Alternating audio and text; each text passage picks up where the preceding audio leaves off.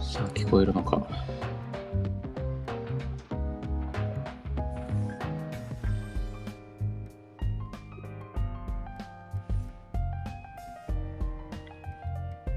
はい、いやいや、始めましょはい。う。なんか話すことある。音入ってたりしないんん音は大丈夫そあ、こっち大丈夫そう。こっちは。う。オッケーオッケー、聞こえてます。なんか話すことって、いやでも僕ね、今朝、ろえー、6時じゃない、7時か。 うん。 7時ぐらいまでね、あのリアリティで配信をしていて、朝の。あ、そんな長く続いてたんだ。お飲酒枠。うん。何時間 ?6 時間48分。やば。まあ喋ってたねあ、なんか音声めっちゃ途切れてるな。ね、なんかこう、途切れてる気がする。ブツブツしているな。なんでだろじゃあこっちも飲酒枠にするか。う。あ、す飲むんですか。そう、最近ね、先週かなうんこうコンビニに行ったら、うんあの北海道のガラナってあるじゃないはいはいあれのハイボールがあってはい。へえ。で今日の昼ガラナドリンクの方何ソフトドリンクの方のガラナ飲んだからうん。今からハイボハイボールの方のガラナを飲むあ、いいね。バナナって飲んだことないかも。たまにね北海道フェアの時しか飲めないんだけどうんうん。結構美味しいなんか見た目コーラっぽいな。えっとねハーブ系の炭酸飲料でうんうん。あのルートビアってわかる あ、はいはいはい。飲んだことある飲んだこと。飲んだことはないかな。えーっと、もう少し親しみやすいもので言うと、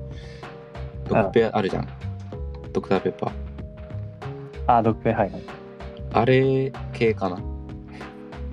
なるほどね。うんあ、ちなみにドッグペも飲んだことないけど。ええ、ドクペ飲んだことない人いるんだ。うん。飲んだことないな。まあ、ドクペは飲まない方がいい。あんま美味しくないか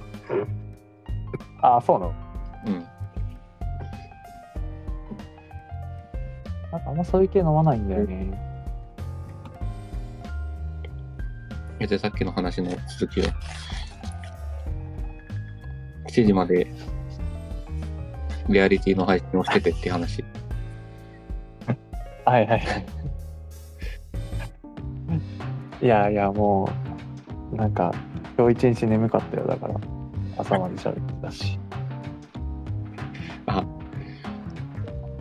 7時までやってて、その中でこういう話が出たとかいうわけじゃないんだ。そういう話、いや、でも、なんかした話はうん、何だっけな。あれだ。あの、あれ、自然言語が、あの、喋りにくいよねっていう、裏に論理記号的な。あ、昨日言ってたやつ。そうそうそうそう。あれの話をしていたな。えーじゃあ論理記号だと話しやすいのいや、ロンまあ、それはさすがに不自由すぎるよね。 そう、もうちょっとね、うんまあ、あれなんだけど、まあでも、その、例えば、えー集合のね、うんえー要素、えー何集合を含むとか、うんえーかつとかまたはみたいなものは、なんとなくあの論理記号的なものをイメージしながら使ってるわけじゃん。うんうんそうなんかそういった、まあ、あるいはその A ならば B みたいな話必要十分条件とか、うんうんうんでまあ逆は必ずしも真じゃないよねみたいなことをなんとなくこう裏にこう思い浮かべながら喋ってることが多いと思うよその論理的に話す時って。うんそうまあなのでなんとなくこう論あの部分うーんとそう裏にはやっぱりその論理記号でのやり取りだなとは思っているのよね。はいはいはいそうだからこう過不足なく伝わるというか相手にえ、じゃあ自然言語でいいじゃん。いやいや自然言語を使ってるんだけど え自然言語を使っているんだけどあの、うんうん何こう何そ想像論理記号的なニュアンスをえ含めながら喋ってるじゃあ純粋な自然言語だと論理記号的な概念はなさそうってこといやまあそういうよりかはまあだからその論理記号の運用に慣れていない人うんがあの曖昧な言葉遣いとかうんうんをしてしまうとやっぱりこう話が全然進まなかったりなんか堂々巡りになっていることに気づかなかったりっていうことがうんうんうんあるよねっていう話かな。あじゃあツールってより能力に問題があるって感じかなうーんうんうん、そうまあうんでもその自然言語がそもそもそういうトラップがあるよなっていう感じはいはいはい自然言語がそもそも曖昧に使えるものだからそうそうそうそその曖昧に使ったままこう正式な場に出てしまうとううんうんそうあー例えば、うん普段あの日常語の中でさ「以上」ってさ別になんか「より大きい」の意味で使うじゃん結うん構、うんうんちょっと厳密な話をしようとした時には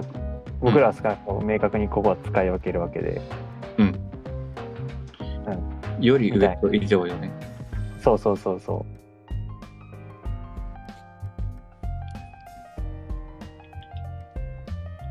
うん。まあそういうところかな。はいはいはい。あじゃあ、あれか。と、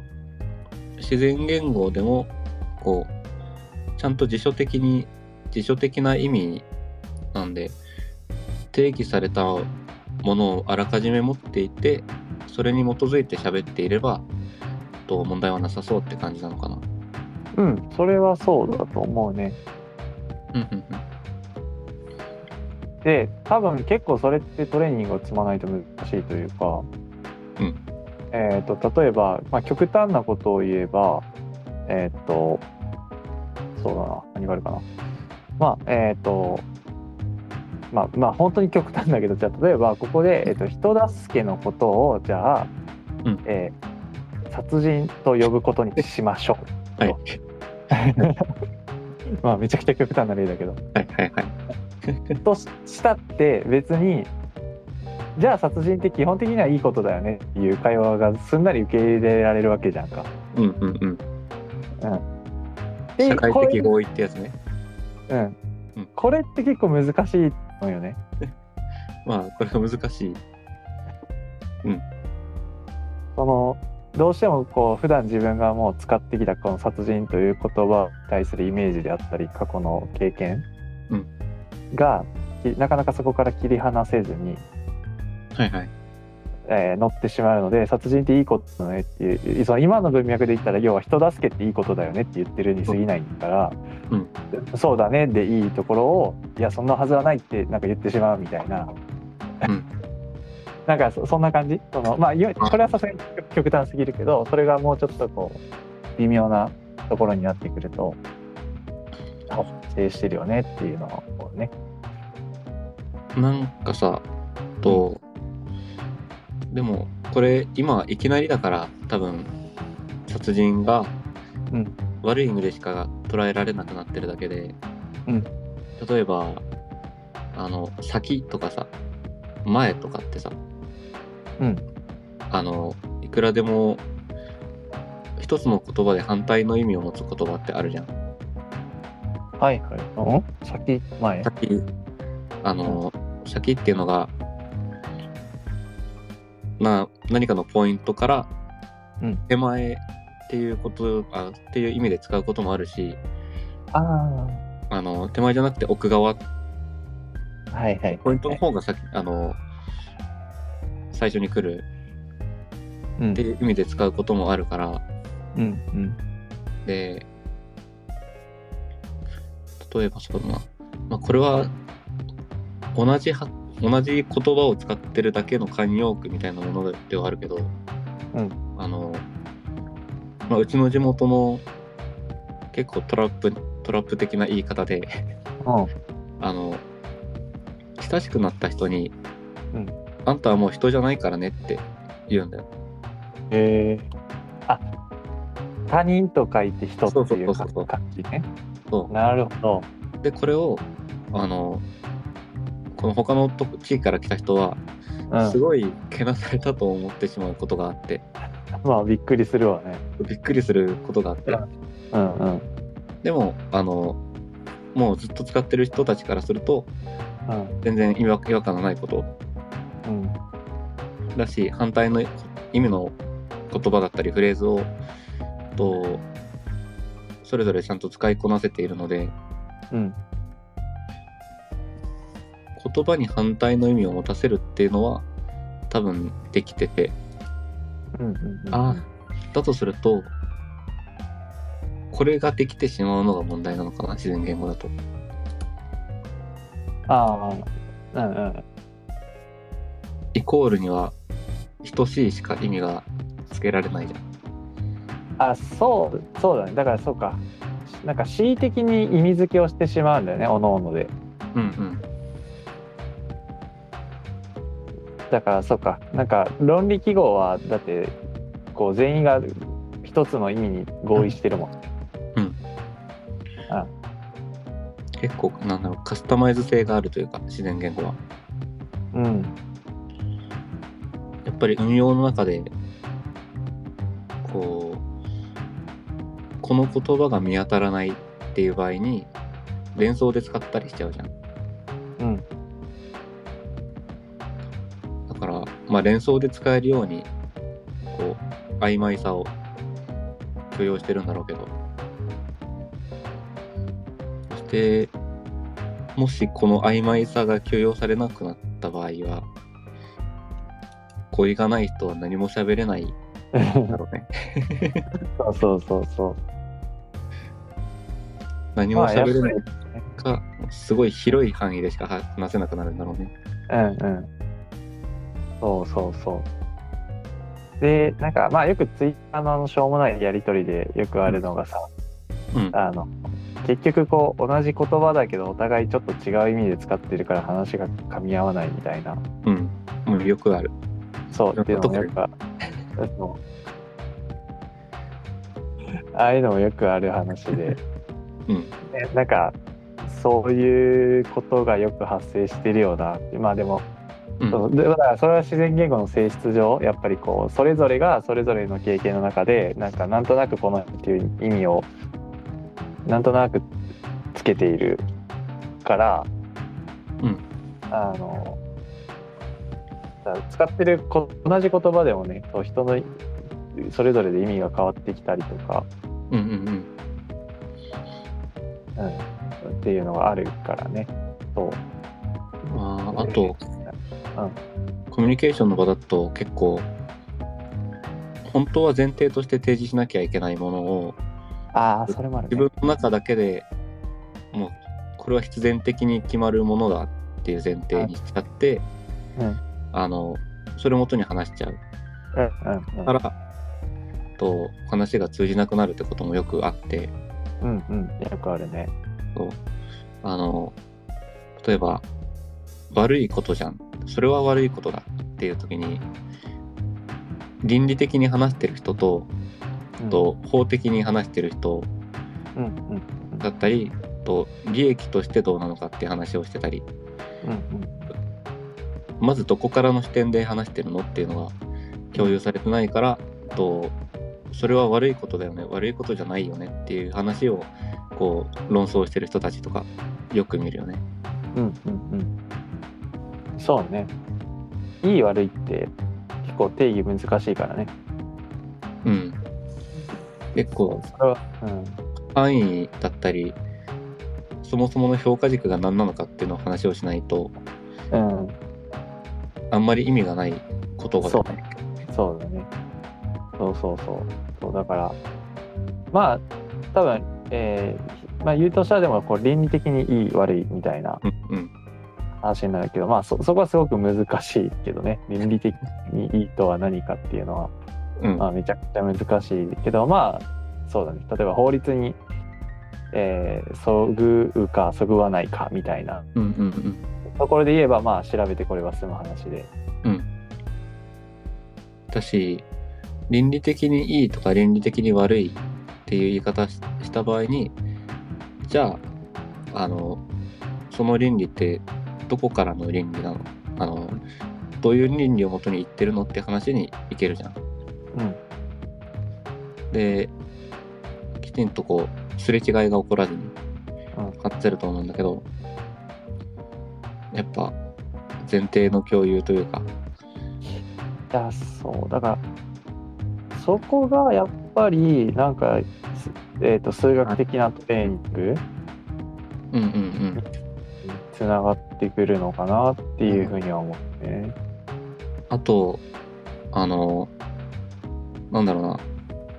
あんまりこう自分たちがやってることに絡めるのよくないと思うんだけどうん、プログラミング的思考というかさうんうん、まあまあ理系近理い系というかあ、の実験ノートみたいなのでもいいしうん、まあ、論文とかでもいいし、結局こう、コンテクストに甘えちゃうところがあるよね。そうで人間これは多分あの文系でもちゃんと論文を書いてる人はそうそうやそうそうってることだとそうそう 多分やってることだと思うのであのだからその数学だとは言え言えないと思うんだけど、うん。あのまあ数学がこうでもやっぱり分かりやすいというわかかりやすそうそう代表例として分かりやすいものだなとは思うので、そうそういう意味で数学的思考みたいなことを言ったりはするんだけどうんうんうんそう数学的思考を理系しかできないとは言ってないからね。そうそうそうそうそうただただやっぱさこう文系の人がその言葉を聞くとさあー自分は数学苦手だからかあなんかそうそうそう見下されてるんだとかうん。なんかそういうことを感じやすかったりするだろうからなんかまあもっといい言葉があるならそっちを使うべきなんだろうけどね。そうなんだよな。ただ、やっぱり、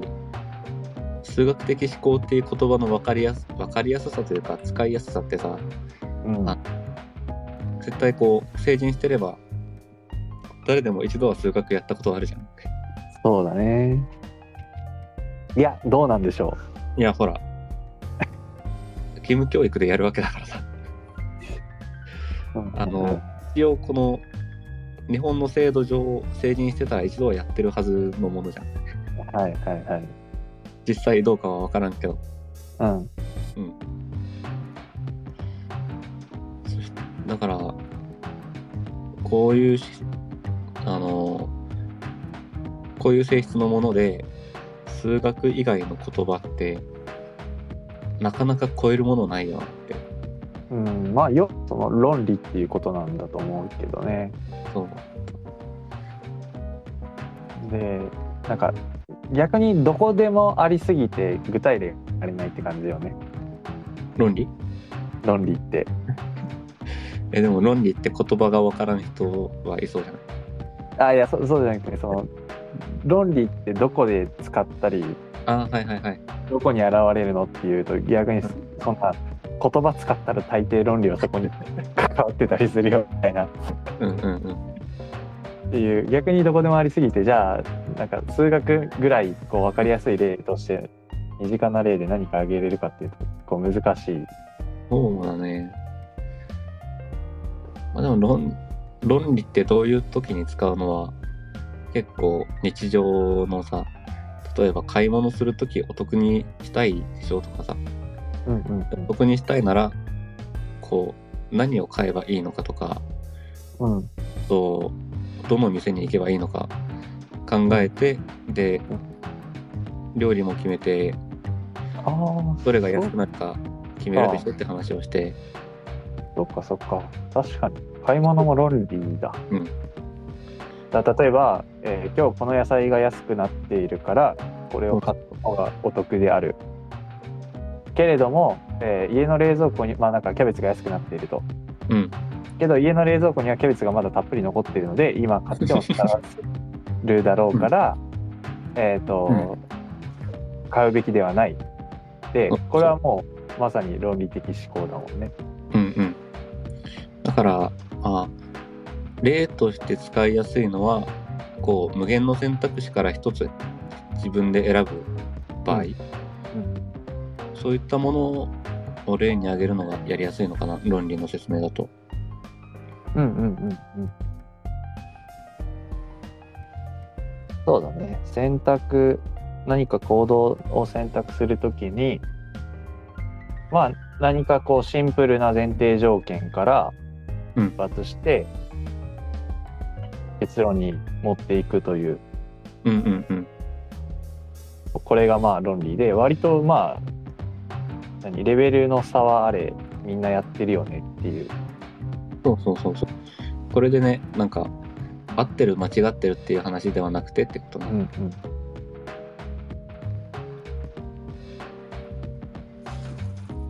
ただ論理的思考って言ってピンとくる人が多分ピンとくる人はこの言葉いらないんだでそうなんか論理的思考っていう言葉はちょっとふわふわしすぎてきたよな。そうなんだよないやままやっぱねあのコンテクストに依存しないっていう性質が欲しいよね、そうそうそうそうそう。そうなんですよ。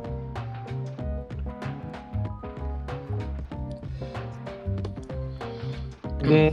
数学ってまさにそういうことをずっとやっていくわけで、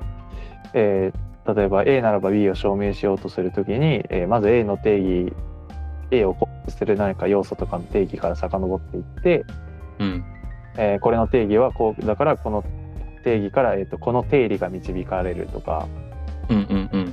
っていうのをいくつか組み合わせてやっていくとじゃあ、えーこのこの場合 A という場合においては、えー B という性質がみそ,み、えーそこから自然に導かれるねっていうことが言えてそれはほとんどの場合あの同値変換だよねうんうんどほとんどの場合はこう同値変換でやっていくとそれがまあ出てきてあじゃあ A ならば B だねっていうことが言えるっていう、うんだからこのまあ要素としてはだからえ定義とか前提にちゃんと立ち戻る、うんえーそもそもこれとは何なのか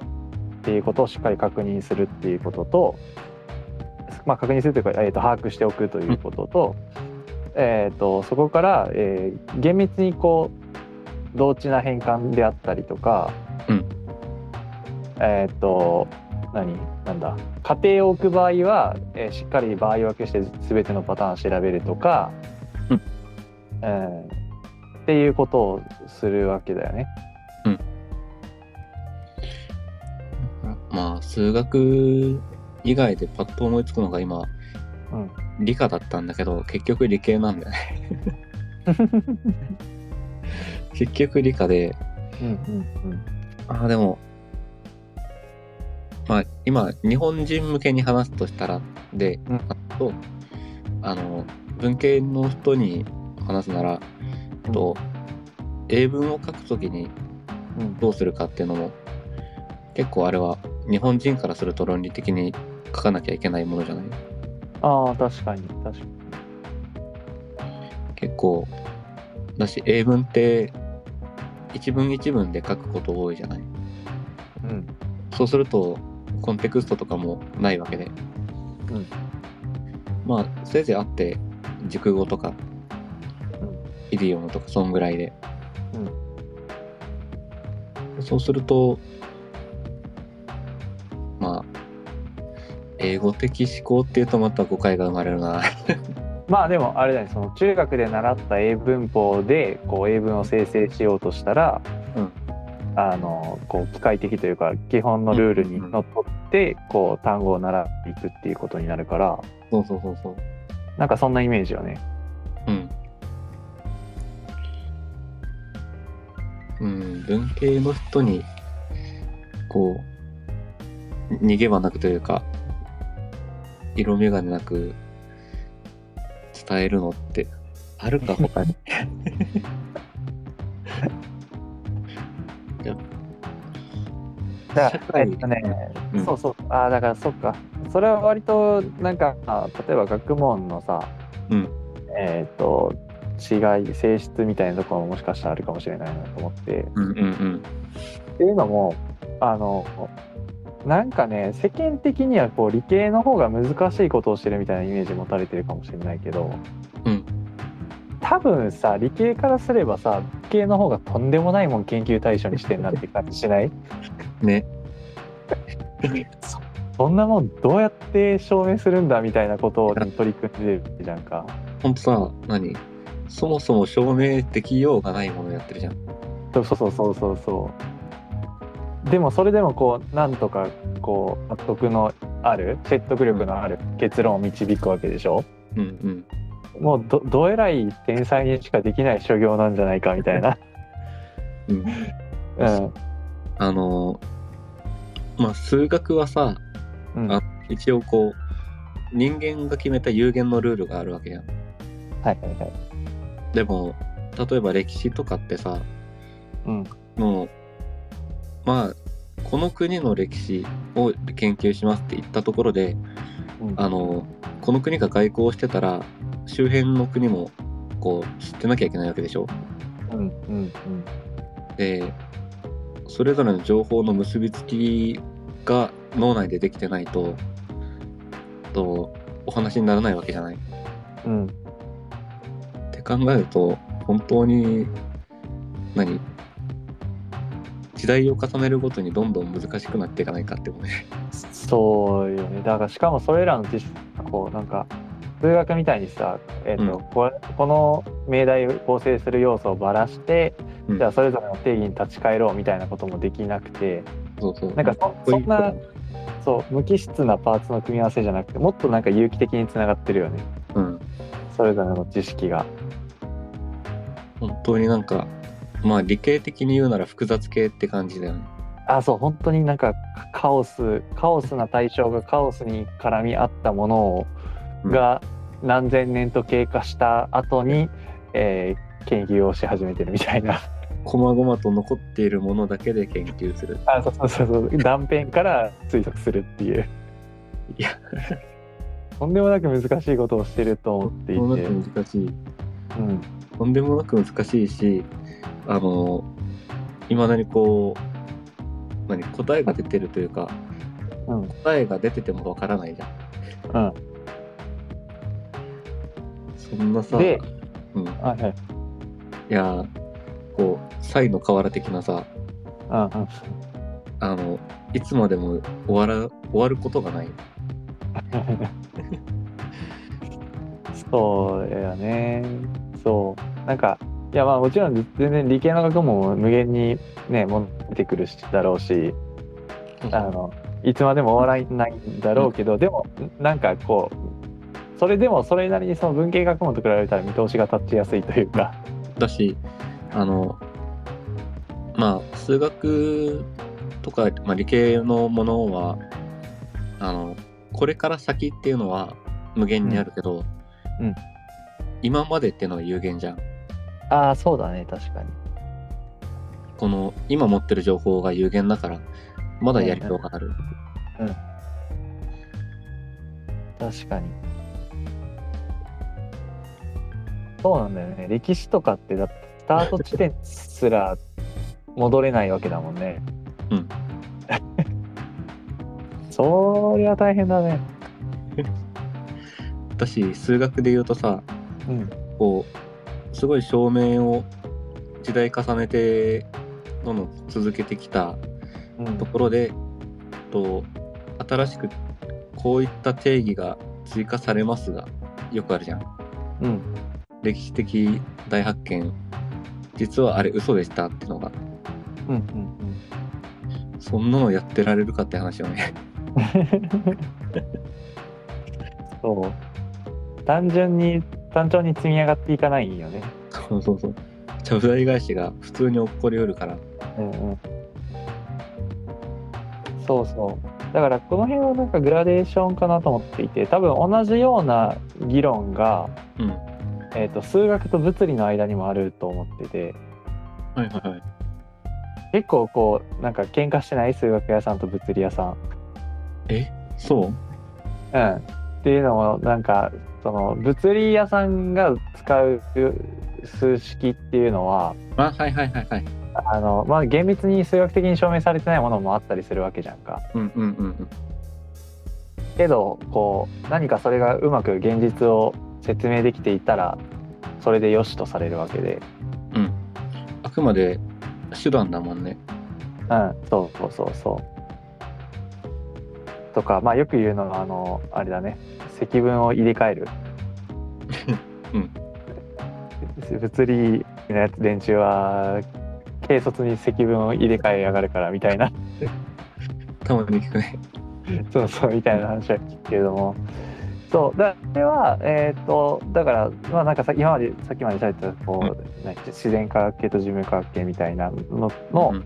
対比と似たような構図が多分数学物理にもあってうんうん。その要はその物理の方がより複雑な事象を扱っている。うんえっとなんだ数学ならもう間違いなく同じ前提条件から始めたら同じ結論に至れるんだけれども、うんあの物理では、まあ、少なくとも人間の目には同じ前提条件から始めてるように見える実験でも、あのちょっとばらつきのある結果にうんなったりするわけで、そうそういったなんか結構複雑より複雑な対象を研究テーマにしているから、うんあのある種の諦めみたいなものがそこに生じると思っていてうんうんうん。いやそら別に数学的にね 証明された式だけを使って説明できるならそれに越したことはないんだけれども、うんそんなこと言ってちゃいつまでたっても進まないんだよっていうここはもう畑違いだもんね。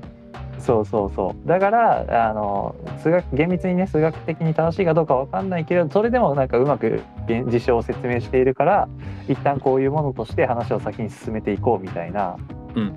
あのまあある種の諦めというかうんうん。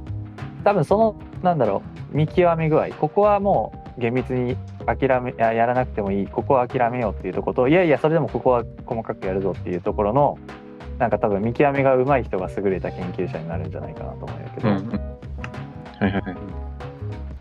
っていうののもっともっとその複雑な対象でもっともっと多くのことを諦めなきゃいけなくなったのが人文系なのかなっていう私、自然言語もそう。 そうそうそうそうそうそう結局やっぱ、あの、あ、でもこれさっき言ったか。曖昧性を認めないと何も喋れなくなってしまうっていうのは。うんそうねそうだから諦めなきゃいけないわけだよねうんうん。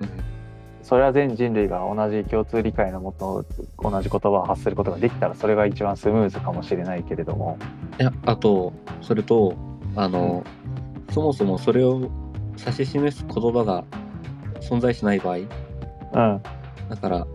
自然言語ってもう数学とか物理とか人文とか以上にもう無限のものを取り扱うわけよねうん無限のものに対して手元にある言葉っていうのは有限だからうんうんだし、まあ、辞書にあるものは多いけれどと自分の頭の中にあるものっていうともう本当に数え上げられるくらいの有限。うんとなるとそれでこの世界っていうもう無限も無限なものを描写しようとするとやっぱりと一つの単語を別の意味で使ったりうんとその場その場で合わせたりっていうのが、まあ、必要になってくるのは分からんくはない。いやそうそうそう仕方ないことではある、うんけどまあそういう性質があるからうんあのやっぱ論理的に喋るのにはちょっと不利な性質が、 うんあるということをちゃんと認識してそこをできるだけ排除して喋んないと、やっぱね難しい弱点があった時にそれをじゃあ諦めようでやるよりはうん比較した上で、うんとなるべく論理的になるように話すっていうのが重要だもんねそうそうそうそうそこで諦められてしまうと何も話が通じなくなってしまうんまあ、だからそうかもなんか数学的思考とか言ってたけどう諦め要はうんさ諦めないっていうそうところでなんじゃあ か大会系諦めのないやでもその諦めないっていうのはじゃあ何かって言ったらなんかすごくなんかなんで初めからこれ思いついてなかったんだろうって思ったんだけど、うん要は人工言語ってことでしょエスペラント語いやいやまあエスペラント語はでもちょっと自然言語よりな気がするけどあいはやいそその数学とか、えーうんうんプログラミング言語とかあはいはい。そういうなんか人工的に作られたもう論理的に整合性のある言語うんに触れてそれを運用したことのある人たちっうんうんうん。ていうのが多分、えーその辺がうまい自然言語のノイズを切り離すのがうまい。強制ギプスだ。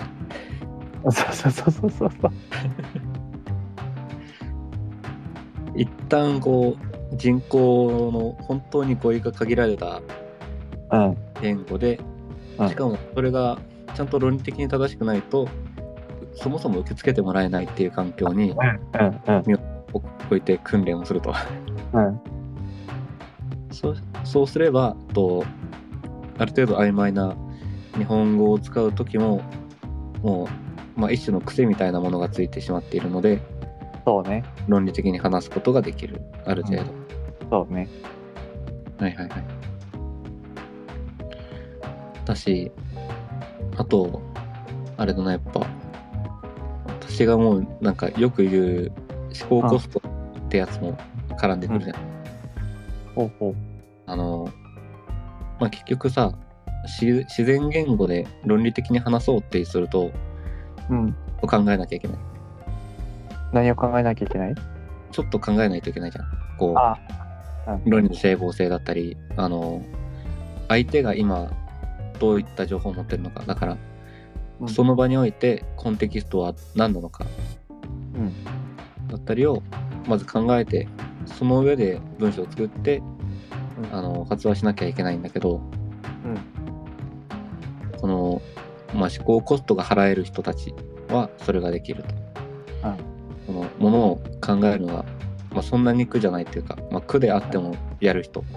うんは、あのそこがその段階がちゃんと踏めるんだけど、うんもし訓練されてたところで普段そういうのはしたくないよって人はあのあやらないうんうんうんうん確かしあの私たちもさ常にこう自然にできてるわけじゃないじゃんにうんうん論理的な言葉っていうのは、意識ある程度の意識が必要だしあの、どんだけ論理的な人でもツイッターでニャンって言ったりするじゃんうん、うん、それはうん関係あるのか。いやだからあの何もう身に染みつくものではない、ああ、そうだね。うん、もう自然とこうかたどられるものではなくてうん、こう常に自分でチェックしながら運用していく必要があるものだからうん、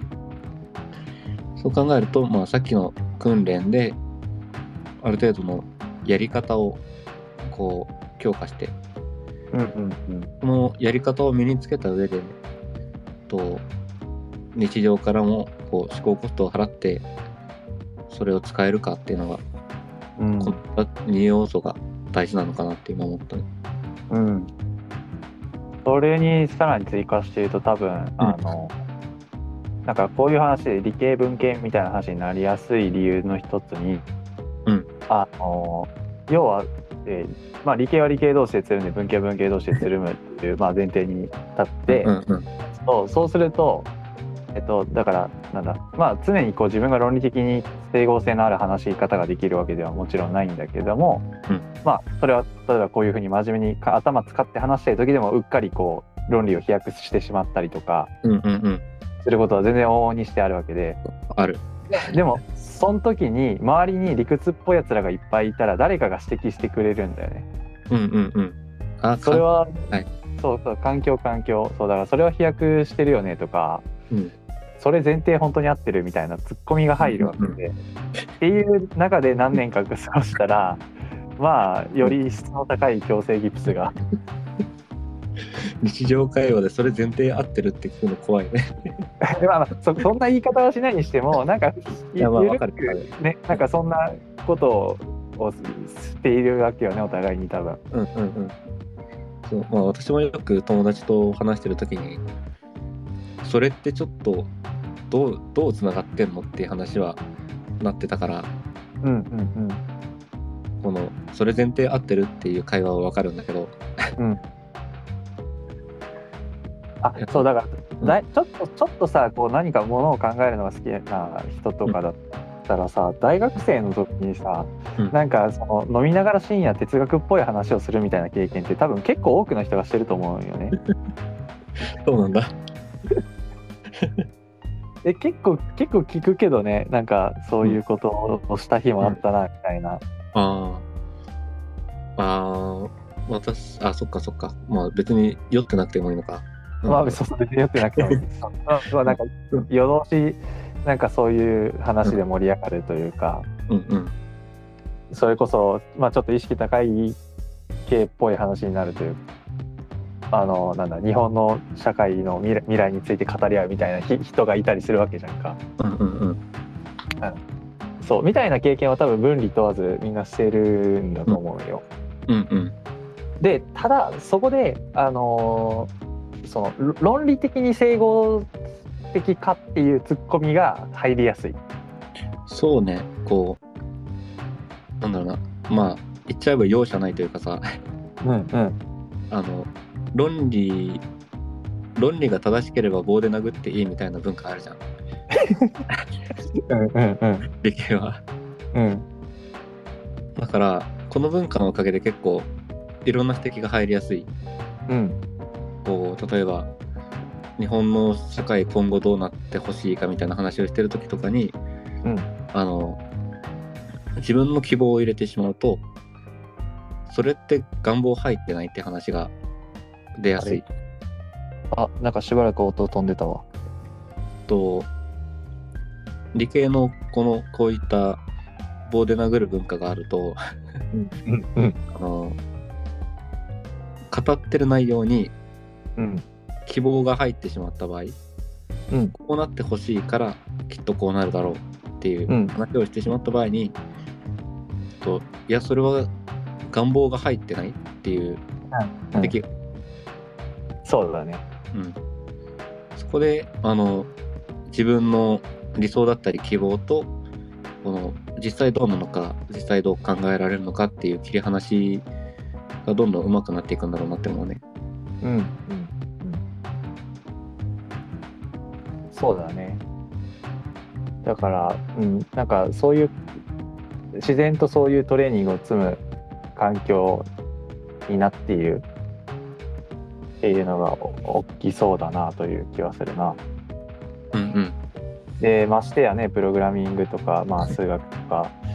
うんに手をその抜いたならもうゴリゴリにコンピューター君が融通きかないから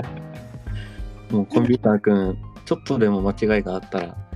こう間違ってるよ、間違ってるから絶対通さないよで来るもんね、うん、絶対空気読んでくれないからさそうそう見えたからまあますますそういう癖まあ日常でそれを出さないにしてもなんか多分あちょっのと手はつくよねこそうテックのう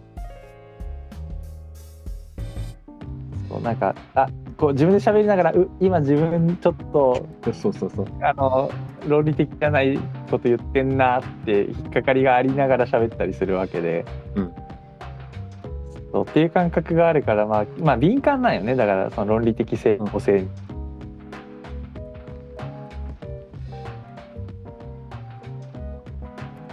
そうまあ、っていうことがだからそのあの数学代表数学に代表される、えー能力うん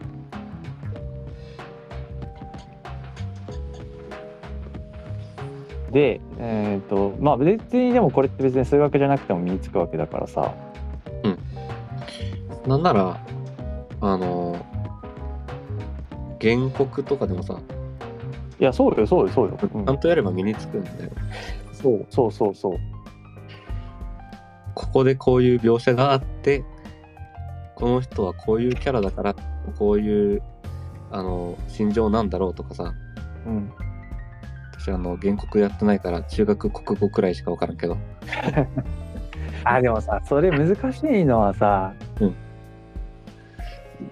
僕ら全然数学教えろって言われたら教えれるじゃんかその中学高校レベルの、うんうんけど原告教えろって言われたら難しくないむずい。要はそのそう教科の性質的にさ自分が解けることと人に教えれることの乖離がものすごいでかい科目だと思うよ、うんうん原告って、だし、なんだろうな。わかりやすい型がなないじゃん。そうそうそうなんかもそうや今ちなみに原告って言わないですう、よえ、何なんだっけな現代文じゃなかったっけあー忘れた よしえ、原告じゃないの古文漢文とか原告じゃなくてうんなんて言ったっけなえ、えー高校科目で調べたら、現代文で。そうそう高高校の国語であれなんて教科に変わったんだっけなこれ平成27。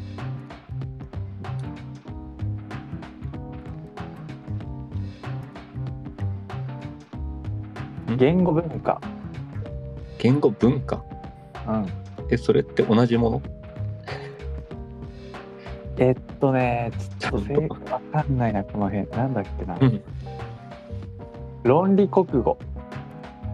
論理国 語。ほう。いや、まあであも、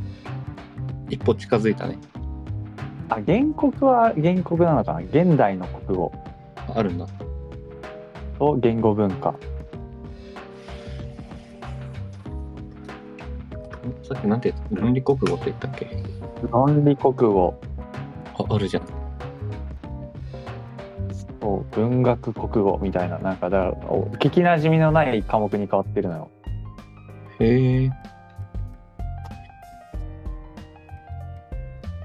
本当だ、文学国語もある。そう。しかも言語文化ややこしいのはな、略したら原文 やねん。それがまたややこしいそう、ややこしいのはこれ。あ、でも、現代文のこと原文って呼ぶの。そうだね、僕は現代文のこと原文って言ってたね。え、じゃあ原告って何あ、だから原告と言わずに原文って言ってたか。ああ、なるほどね。うん。そうそうそ原文はダメなんだ。原稿文、言語文化はもう予約語なんだ。う。いや、まあだから原告って呼んでなかった方が悪いよね。正式名称現代文だから、国どこから来たになる。あ、そうか。あじゃあ原文が正しいのか。うん。じゃあ予約語でしたね。現代文化。あげ言語文化か。言語文化。そうそうそう、言語文化。ああ、これが、グいわゆロるーバル古的な視点ですね。古典なのかな言語文化が。うん。言葉と文化の歴史的なつな連なりを考える縦の言語文化と、さまざまな地域国とのつながりを考える横の言語文化。うんうんうん。で、古文と漢文、小説、翻訳が入ってるらしい。うんうんうん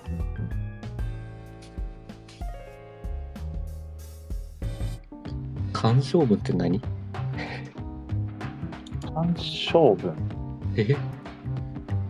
曼荼羅みたいなもん。何かどんな字鑑賞ってえー、絵画の鑑賞の鑑賞にああはい文字の門。はいえ鑑賞文を鑑賞するのいやなんか鑑賞文、和歌と鑑賞文、古文と漢文の比較読みなどって書いてる。ああなるほどなるほどまあだからその和歌をどのように読むかみたいな鑑賞は。ああ。あ、鑑賞した時の感想みたいなのがあるらしい。あを自分で書くってことあ待って待って待って。わからんわ からん。いやなんまあなんか、何かしらを見て読み取った時の、うん読み取って書くものらしい。 だから鑑賞した時の分、なんだろう、まあ、鑑賞文ね。そうね鑑賞するための分じゃないんだね。うん。鑑賞文を書くのか、あるいはなんかそういう評論家的な人が書いた鑑賞文を読んでわかん理解を深めるのかみたいなうんうんことをするのかな。うん。なのかな多分、比較読みって書いてるから。うんうん、ああ、比較的にそうか。じゃあ多分そうだね。うん。有名な評論家がこう評論した文章を読んで、ああ、ここでは言ってるのはそういうことだったのかみたいなことをやるわけね。三月期ってさ、うん。なんか、常識みたいになってるじゃん、ツイッターの。そうね。って言ったらみんな好きだからね、最近。学校でやった理長やったよやった、うん、覚えてるやった記憶がないんだよな。あそうえ、高校でやった中学でやっ高高校高校でやったんじゃないかなたああ。じゃあやってないな。まあそうだねやってない可能性はえ国語ないわけでしょいや、ないわけではない。うんあないわけではないぐらい。あー全 然まあまあそうだね本当に、あの、何教育機関として成り立つ程度のものはいはいはいはい言い訳程度のありますよっていううんうんものをやってたね。なるほどいやー高専って結構特殊よなうん。マジでこの辺のね、あの、教養的なものがね、ない。うんうんうんめちゃまあ専門専門学校だからねそうそうそう。特化してるもんね先生もさなんか意味わからん人いるくないあ先生はもう意味わからん人ばっかり。いや意味わからんっていうか、うん意味はわかる。あああの、すすごいね、面白い人たち、私たちから見ると面白い人たちがいる。はいはいはいけど多分、あの、まあ、やっぱり、突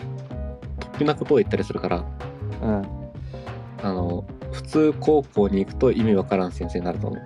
あー なるほどなるほど。うんいやー面白い世界だな。なかなかね、刺激的な場所だと思う。あそうか国語あんまりちゃんとやってないんだねじゃあ。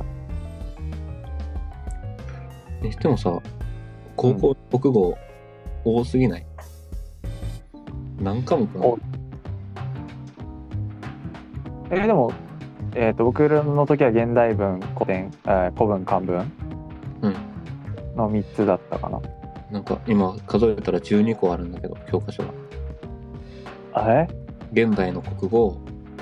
言語文化論理国語文学国語国語表現古典探究現代文 B 国語総合古典 B 国語表現現代文あ A 古典 A あいやえっとね後半の方多分古いやつの言い方だ。ああそうなんだ国語総合は多分古い方の指導要領なんじゃないかな。あーあじゃあこれ全部あるわけじゃないのかそう。えーっと、多分新しい方で言うと、現代の国語、言語文化、うん論理国語、文学国語、国語表現、古典探究まで。でも多いまあ、確かえ、5教科あった今。えー、6個かな6個。でも、多分、共通必須科目が、えーっと、現代の国語と言語文化の2つだけだから、うん。あとは選択科目って書いてあるから、まあ、なんか、あれなんじゃないその、化学基礎と化学みたいなはいはいはい。扱いなんじゃないかな。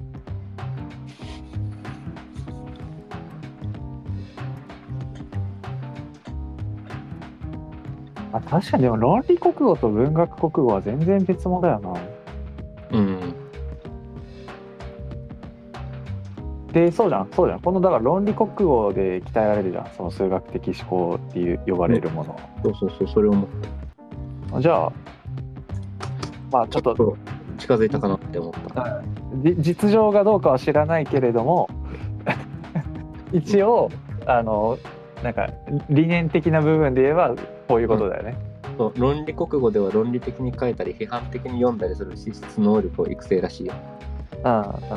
じゃあ実情は知らないけれどもあの要はそうですよねうんじゃあいいじゃ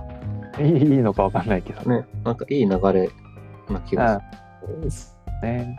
けどねなんかね国語の先生からは結構反発もあった気がするんだよなする。え、何暖かくないとかいやいや、なんかそんなしょうもないことじゃなくて、うんもうちょっとなんかしっかり批判してる人がいて、なんつってたかな。なんつってたかな。論理国語批判ってのがある。あ、違う、これ批判的読みの話だった。あ、論理国語と文学国語の分割を非難批判する人がいたんだね。ああ、そうだそうだそう、そういう話だったわ。そう、だから文学が論理的じゃないわけがないだろうっていう、うんうんうん。そう主張で、わあ、それは確かにそうかもしれないなと思ったんだよね。まあこれどっちに特化してるかって話だもんね。うん。文学では論理しませんじゃなくて。ああまあねまあね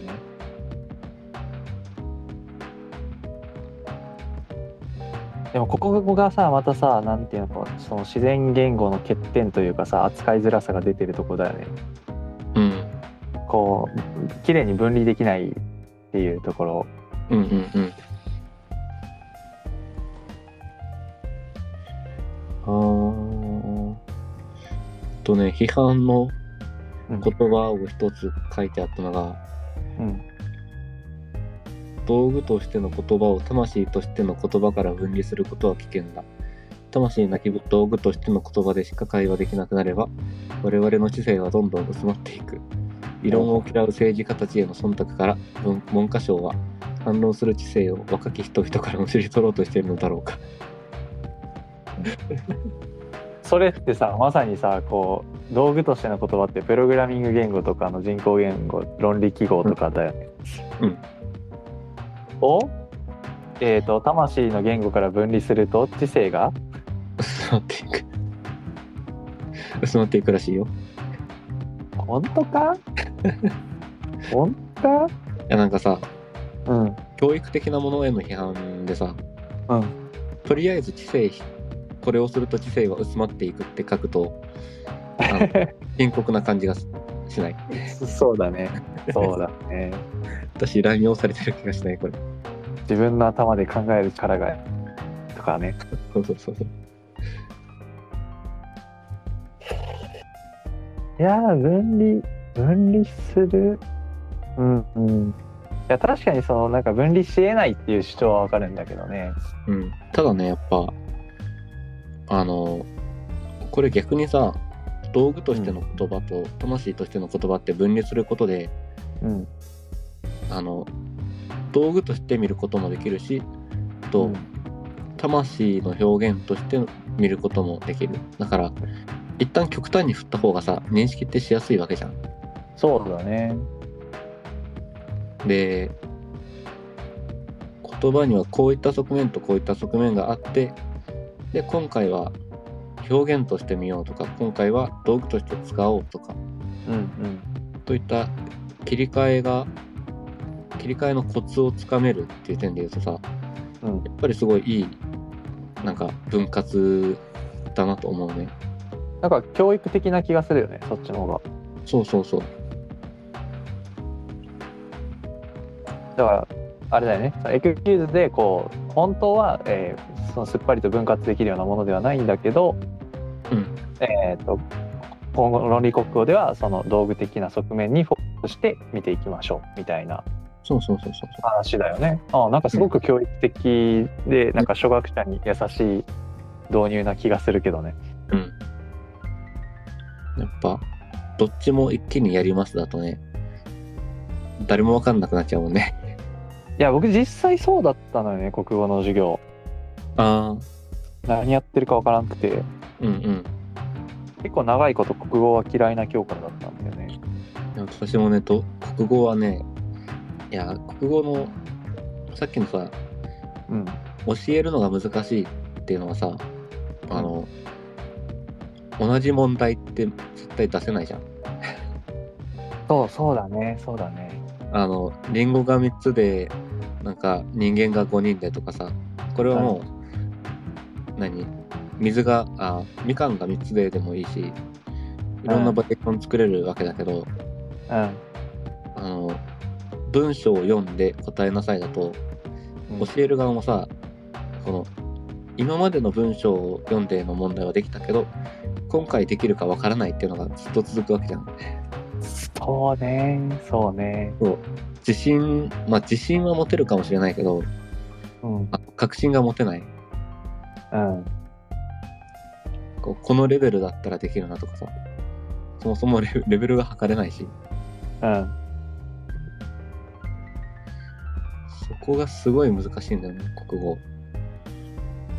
そう、だからなんかそもそも測定するようなものではないみたいな主張もあったりするよね。うんうんうんその、せん共通テストみたいな、なんかその数値で測れるようなものではないみたいな。はいはいはいもあったりするし、うんまあ、それは確かにまあそんな気もするよなっていうちなみにさセンターの国語って何やるの、で今も一緒よその現代文でなんかまあ小説なんかの小説から一部抜粋してきたりとか、うんまあなんかその文化評論みたいななんか文章とかを読んだりとか、まあそれが現代文、うんで古文漢文をまあなんかそう例をできてそれを読解するっていうああ。やっぱな、なんだろう。やってることがさ、うん、なんか小学1年生と高校3年生で、あんまり変わらないわけじゃん。ああそうだね問題の出方が。うんそうだねで、あの、何が違うかって、なんかもう取り扱ってるテーマが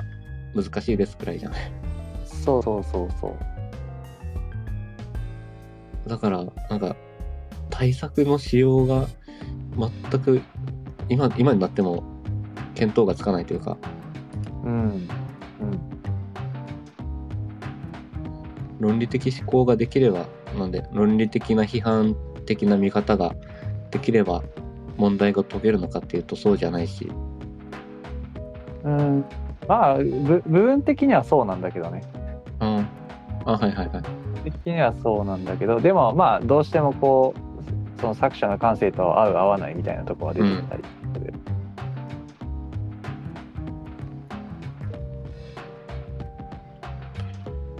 今問題例文読むと、うんこの文章の中に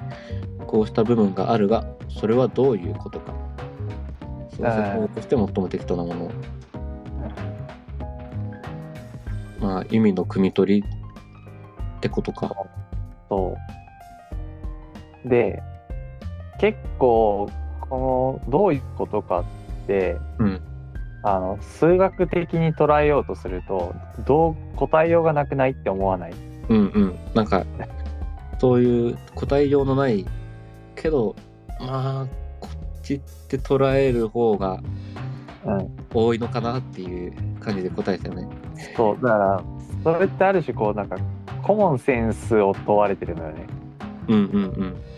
大体こういう時ってこういうことを聞いているわけでこうこう言ってることは多分こう答えればいいんでしょうが割と問われていてそう解説の時もこの方が自然だもんね。そうそうそうそうそうそうだから結構なんか何すす何でもかんでもその数学的になんかちょっと過剰に論理的に考えてしまう人にとってはうんうん結構そこら辺が難しかったりする、うんその曖昧性を許容できない人にとってはうんうん結構そこが難しかったりするのかなっていうのもまあ自分自身がそうだったからなんだけど、うん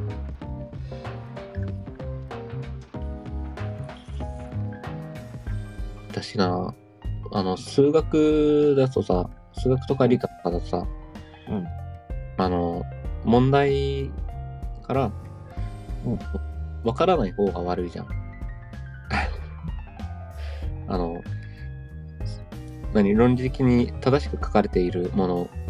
うんがちゃんとし問題として出て出た場合は、うんもう確実にわからない方が悪いってなるけど、うんあの国語のささっきのどういったことかとかさこれはどういう表現をしているかどういう意味かみたいなものと、うん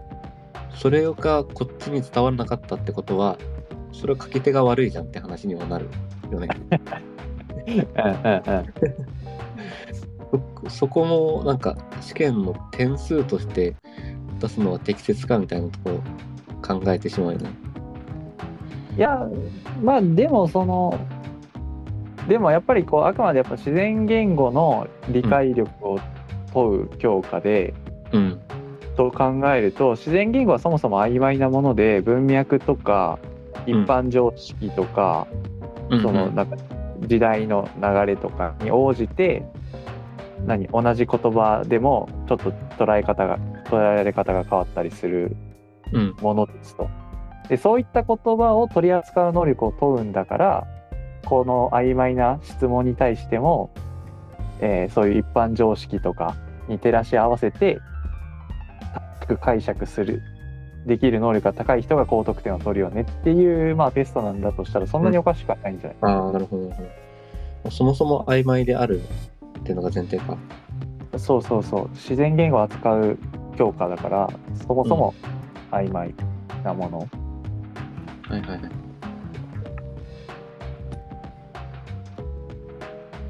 でなんかテストとして見たらそうだな。うん今文章として見てしまったね。そうだからそすやっぱその数学的な問題として捉えると多分、いやうんこんなもん、こ答えようがないとかとか、あの、物書きが誤解されたらそれは物書きが悪いじゃんとかになるもんね。うんうん作品として見ると。そうだからあの一応ねあの教室えっとセンター試験の時とかはあの選択肢問題で、うんうんうん。あのよ4択のうち他の3つはね明らかにこう内容と矛盾している要素が入っていたりするので、あんたらいいのか。そうそう。だから、あの、なんか、まともにちゃんと読めていたら弾けるはいはいはいはい。ようには一応できていた。なら、ならいいか。そう、ただ、なんか、僕があんまり気に食わなかったのは、うんあの、要は消去法になっち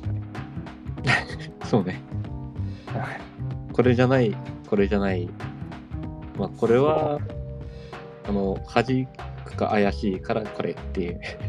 そう、だから、筆者のまあ主張はどれかって言って、なんかこれこれこれってあって、いやまあここここまでは言ってないとか、うんうん。えーこれはむしろ主張と真逆のことよとかって言って弾いていって、最後に残ったものを見たときに、うん、いや俺はそう読んでないけどなっていう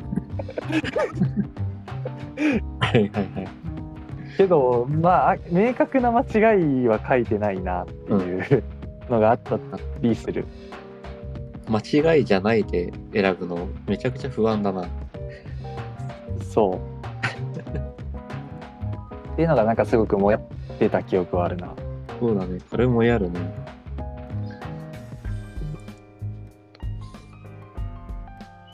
いや、センター試験受けないでよかったわ。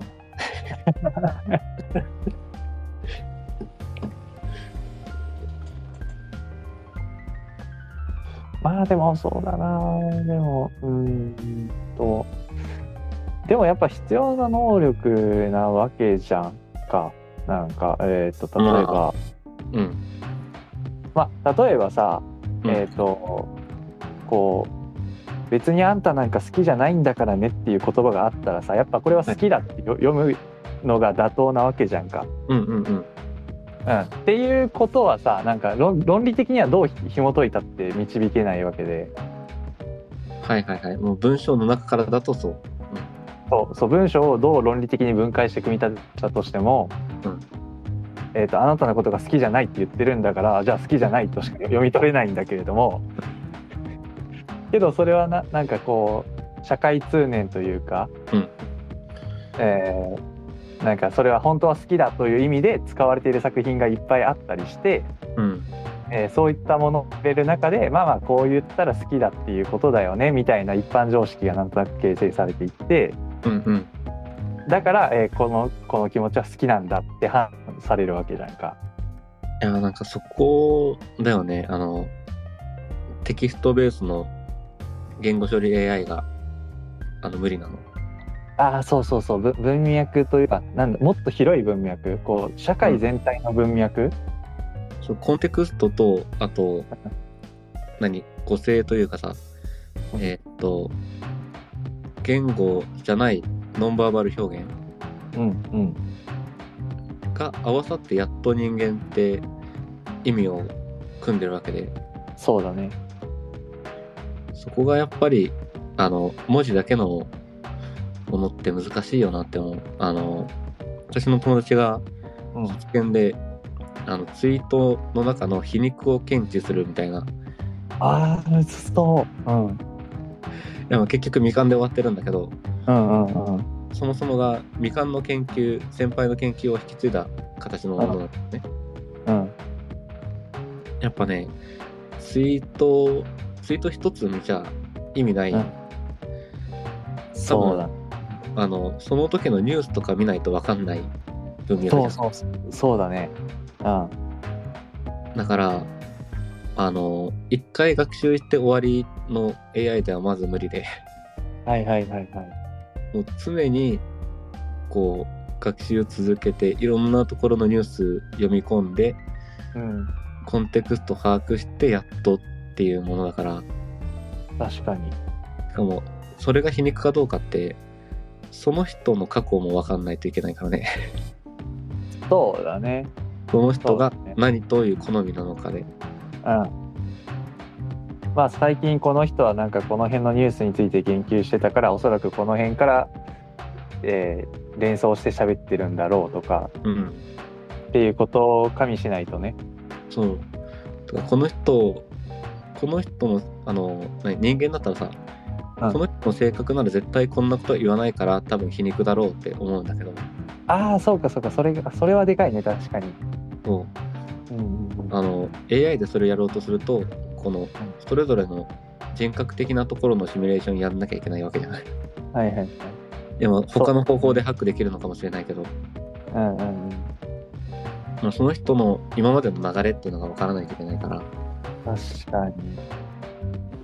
テキスそトうベかースは無理があるよな、限界があるよな。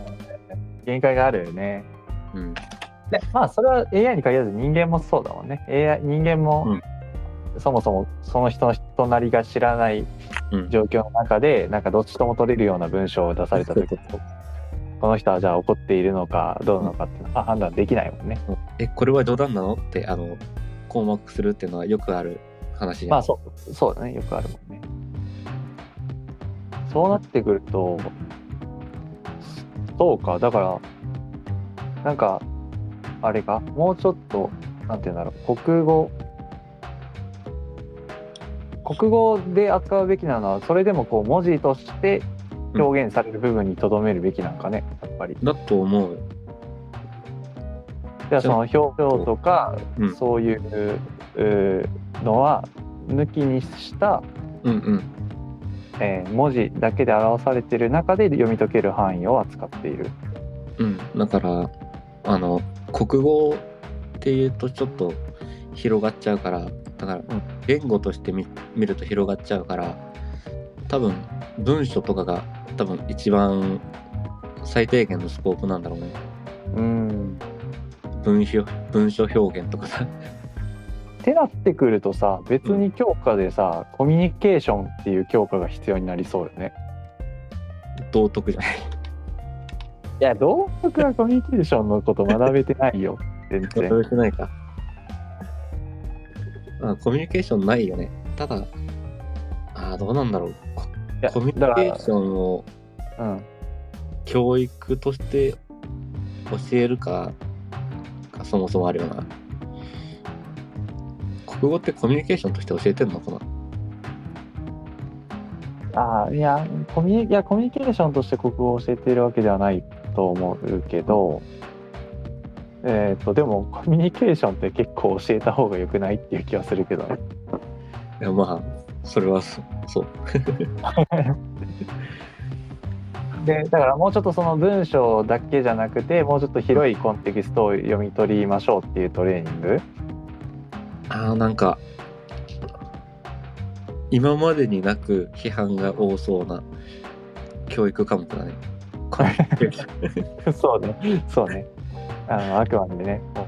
う専門的な知識も何も持たないいい僕らがこう詭弁と妄言を吐いてるだけなんでね。なんかさ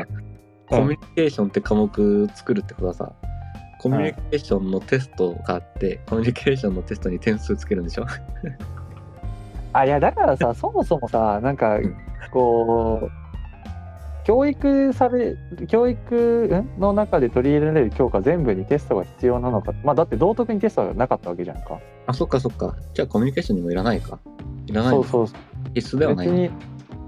そう必須科目だけどテストはしないとかっていうのは全然あってもいいと思うし、うんさっきのその国語の消去法みたいな明らかにこれは違うよねっていうのをテストとして出し出すのでもいいと思うしいきなり殴るとかねそれあはの教教わらんでも分かってほしいな。ほらいやでもいや結構重要なえっとねうんこう隣の人を叩きましたで、うんそういったシチュエーションがあってでもコンテキストによっては許される場合って結構あるわけじゃんそうだねまあツッコミとかね。そうそうそうそうそうって考えるだしこれを結構履き違えて悲劇が起こるパターンってあるでしょうんうんうんうん、ツッコミのつもりでそうそ叩ういそうたんだけど叩かれた側は普通に暴力を振るわれたと思っているみたいな。そううんって考えるとやっぱり小学生に教えた方がいいね確かにねなんかまあ確かにだからそうか別に新しい教科使わなくても道徳の中でそうそうそなうんそかうそその話は確かにやってもいい気はするな やっぱさ頑固ちゃん見せるんじゃなくてさめっちゃ頑固ちゃん批判するよ、いや違う違う、頑固ちゃんを批判したいわけじゃなくて、うん、あの、他にやることあるでしょうと思って。まあまあまあまあ、はいはい、私、頑固ちゃんで何を得たかわからんもん。え何学校の授業内で頑固ちゃん見せられたの見せられんかったいや覚えてないあったかなえ、なんそうか、だうんあの頑固ちゃんともん、あの、なんだっけ、こん獣の学校だっけなんか、あなんとか。あなんかあれねあれ、あの2つはさ、よく学校の道徳の授業で見てたものにならん。だったっけな道学徳校のの時間授業で見てたっていう話題になるものの気がする。あそうなんちょっとその記憶はないなえかもしれないまあ、まあなるほどね覚えてないくらいあの何を得てるかわからんわけよ。まあまあそうだねだから本当にあんなものをやるならちゃんとコミュニケーションだったり、うんまあ、道徳の例題でもいい最悪。うんうんうん頑固ちゃん批判で笑います頑固ちゃん批判ではなく断るごとに頑固ちゃんをさいらないものの代表例として出してくるからさいやだっていらないじゃんまあ私ね確かに授いら業ない授業内ではいらないやつじゃん。うんそうねうん、だからいやー道徳の授業機能してないよなうんなんか道徳って何をやったっけなんかさあれでしょなんか覚えてるのは教科書に載ってたのはなんかお年寄りに席を譲るだのどうのこうのみたいな話とか、うんなんかそんなような話があった気がするんだけど、あーなんかうん、例えばじゃあその例で言ったらさもう正解は決まってんじゃん、お年寄りに席を譲った方がいいですかはいじゃん、うん 何もこう学びにならないというかさそこで思考思考停止というかさうんなんかあーなんかわざわ中学の道徳え中学校って道徳あったっけ、ざうんあれ中学でも道徳はなんかたまにやってたかな不安になってきたあれ道徳の時間かああるねあるねある私たちの道徳中学うんあるある中学の道徳であの死刑制度はいいか悪いかみたいなはいはいはいを、まあ、理由付きで書くみたいなのがあったんだけど、まあ、結局書いて出して終わりのものだから、うん特に得るものないんだけどさ、うんまあ、考える機会くらいのもので、うんうんまあ、あの辺のいまだにこう是非が分かれていてそこを考え考えてみようくらいはまだあの身があるというかさそうだねねそうすることでこうじゃあどっちを優先するのあの被害者の気持ちを優先するのとか加害者の命を優先するのとかいう話になるわけじゃん。うんうんで道徳道徳のこう実運用ってさあの道徳的に矛盾し矛盾というか拮抗する2つのものがあってじゃあどっちを選びますかが結構実運用上大事な部分なわけじゃん。うんうん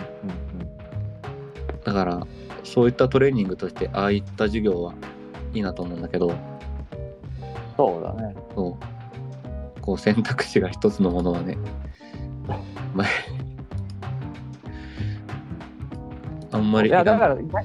逆に、うんあのなんか道徳の授業ではないかもしれないけど、うんそのまあ、まあさっきやってて僕はコミュニケーションの方が必要なんじゃないかなと思っていて、うんうんえーコミュニケーションの授業として言うならさっき言ってたその例えば隣の人を叩いたけれども、うんえーこれが大きく悪いというなる状況とうん悪くならない状況うんをでできるだけこう想像して例を挙げてみようみたいなことっていうのは、うんうん多分ものすごくこうなんかコミュニケーション的な能力を養うのに役立ちそうだなという気はしていて。そうだねそれでさあのいいいい時と悪い時でうんうんこう上げさせてとみんなの意見集めて、うんこう同じ場所にあだから同じものがうんいいと悪いと両方に入った時のことを考えるとすごい教育になるよね。そうだねだこからういった場合、うん、これこれとかさまさにこうなんかすごくいろんな要素が出て例えばさっきこうすごく安直にこうツッコミの場合なされるって言ったけどうんうんこれも関係性によるわけじゃんか、そうそうそうそう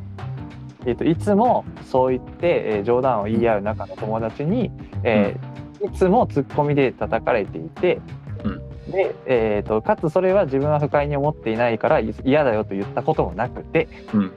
っていうような状況においては、えーそれはいつもの出来事として起こるので、うんむしろなんか「おい叩くなよ」っていう方がちょっと変なやつになるというそうそうそうそうそうその場合においては結構なんかいいつもそういうじゃれ合う仲じゃないのに急に叩いて突っ込んで きたら「えええ何こいつ肝」ってなるうんわけで、うんで多分こういうことって教えてやらないとできない人も結構中には多くてでそういう人たちがやっぱりこのリアリティにはゴロゴロいるわけじゃん。そうだねそうそういうことがこううまく読み取れずにあのいっぱいしちゃった人たちがやっぱりいっぱいいる わいやけじなゃんんかかねいやこれはリアリティとかじゃなくて、うんなんならリアリティ以外にもだいぶいるのがああのネットがネットにいっぱいいるよ。いやネットしてない人もしいやまあしてないあ人まのあそうか方が多いってはあんまり言えんけどそうかそうか。してないまあ確か人のにそう中にだいぶいているね。うんこれは結構なんだろうなあの 知性みたいなところあるじゃないうんうんあのまあよく言うよくあるのがさ芸能人の真似事をする人はいはいはいはい。であの確かに面白い時もあるんだそう、そうなんですね。あのやっぱ面白さってさこの現象だけじゃないじゃんうん。現象と状況じゃんうん。これを面白いことがあってこれをやればいつでも面白いって思っちゃう人がだいぶいるのでうんうんうん。そうだね。それであのなんだろうなずっと語録を喋ってたりとかする人が、まあ、ネット上だとよく見るわけよねうんうんうんうん。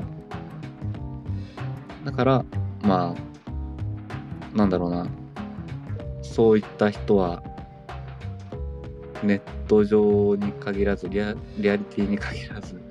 まあ確かにね。いてであのこの道徳のところだとうん。同じ行為あなたが面白いと思ってたこともこうう状況によっては人を傷つける行為になりますよだとかうん。とここでは面白いここで面白いあのこういった状況で面白いっていうのはみんな合意すると、うんでもこういった状況ではあの誰も面白がりませんよだからうん。あの状況によって変わってきますよっていうことをうん一回言葉として教えないとかであの分からないといけない気がするよね。そうだね。いやだから結構笑いなんか笑いを学校で教えるって言ったらなんかすごく突飛なことを言ってる気がすうんるけど、けどなんか結構大事なことではある気はするのよねその辺は。でちょっとじゃあなんかあの飛躍させてると はいはいはい。あのなんか障害者とかに対するその偏見とか差別的な目っていうのも、うんうんうん。あのそういう、えー、となんか例えば笑いに関する、えうーん解像度の低さというかうん。うんあのうんうん資料の浅さみたいなところがうん。分かった。結は構早いないはい。あるんじゃないかなと思ってて、うんその代表例で言うとあの乙武さんだよね。うんうんうん。で僕が好きでよく出す例があの乙武さんがやっていためちゃくちゃ面白い動画で、うんあのエアギターをやるっていうもうタイトルがおもろすぎるじゃん。本当にさ、あの人、芸人としして食べていけるぐらいのギャグセンいやもうピカイチじゃんもうだって手足ない人がエアギターあの人のセンス、やばいよな。そうめちゃめちゃ面白かったんだけどうん、でえーとまあ、乙武さん自身結構よく言ってること今でこそ乙武さんって有名で,、でうんあの人は結構そう自分のあの障害とかもネタにしている人だっていう共通認識が割と得られるようになってきたから、うんそういう YouTube 動画とかも出しても普通に受けたりするんだけど、うんあのやっぱ初期の頃有名になる前は、うんあの自分でそういうボケを場を盛り上げようとしてボケたらあうんうのんすごいなんかこう疲れたりとか、うんあのなんかお通夜みたいな空気になって、うんなんかむしろそそっちの方が辛かったその方がこうなんか、えっとみみんなと自分の距離を感じたみたいな話をよくしていて、いやそうそこだからなんなんて言うんだろうなその、まあ、もちろんその障害を笑うみたいななんかそれだけ言うとさすごく、うんあの低俗というかなことのように感じるけど場合によってはそれってむしろ笑うべきことだってあるまあもちろん面白くなければ別に無理に必要はないんだけどなんか、見てるものが違う気がする。ほうほうほう障害を笑ってるわけじゃないじゃん。そうそうそうそうそうそうなんよそうなんよそうそうなのよね障害を笑ってるわけじゃなくて、と手足がない人がうんあ今からエアギターしますって言ってるこの状況が面白いわけで。うんいやでもでもうんでもなんか例えばさこれをさえっ、と、手足がある健常者が、うんえっ、とそのブラックジョーク的にそういう漫画を描くってなったら批判されそうじゃない、ああ、そうね。そうね。うんうんうん。これはやっぱさ当事者が言ってるからそう。なんか成り立ってるみたいなところは結構あると思うんだよね。そうだね。本当はあの健常者がこれ表現しても笑えるのが一番いいんだけどねいやそうだよねこれそうかだから現状者がそういう漫画描いたとしてもうんなんで笑っちゃいけないんだろうそれはまあでもあの一つパンこう思いつくのがうんあの健常者がやると誰の同意も得てないじゃん、あ